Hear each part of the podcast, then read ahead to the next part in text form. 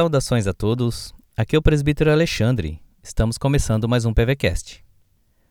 Hoje vamos meditar em uma mensagem do livro 30 Dias de Esperança, do reverendo Manuel Delgado.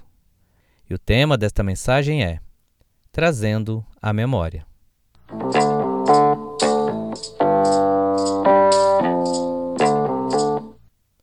A palavra de Deus em Lamentações 3:21 diz assim: Quero trazer à memória o que me pode dar esperança.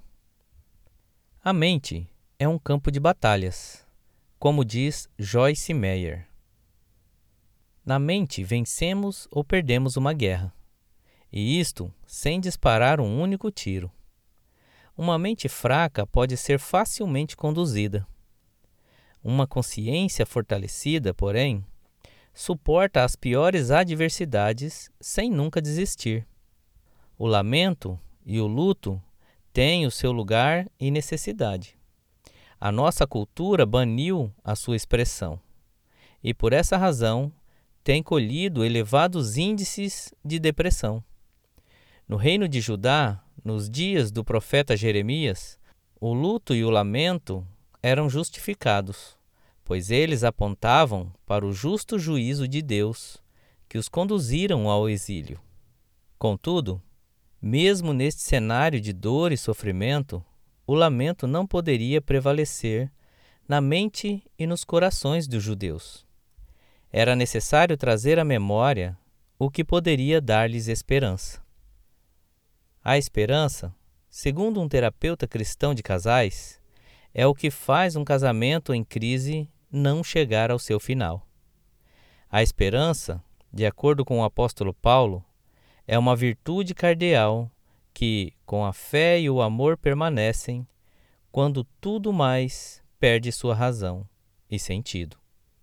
Esperar em Deus, segundo o profeta Isaías, é a certeza da renovação espiritual e do vigor físico e mental.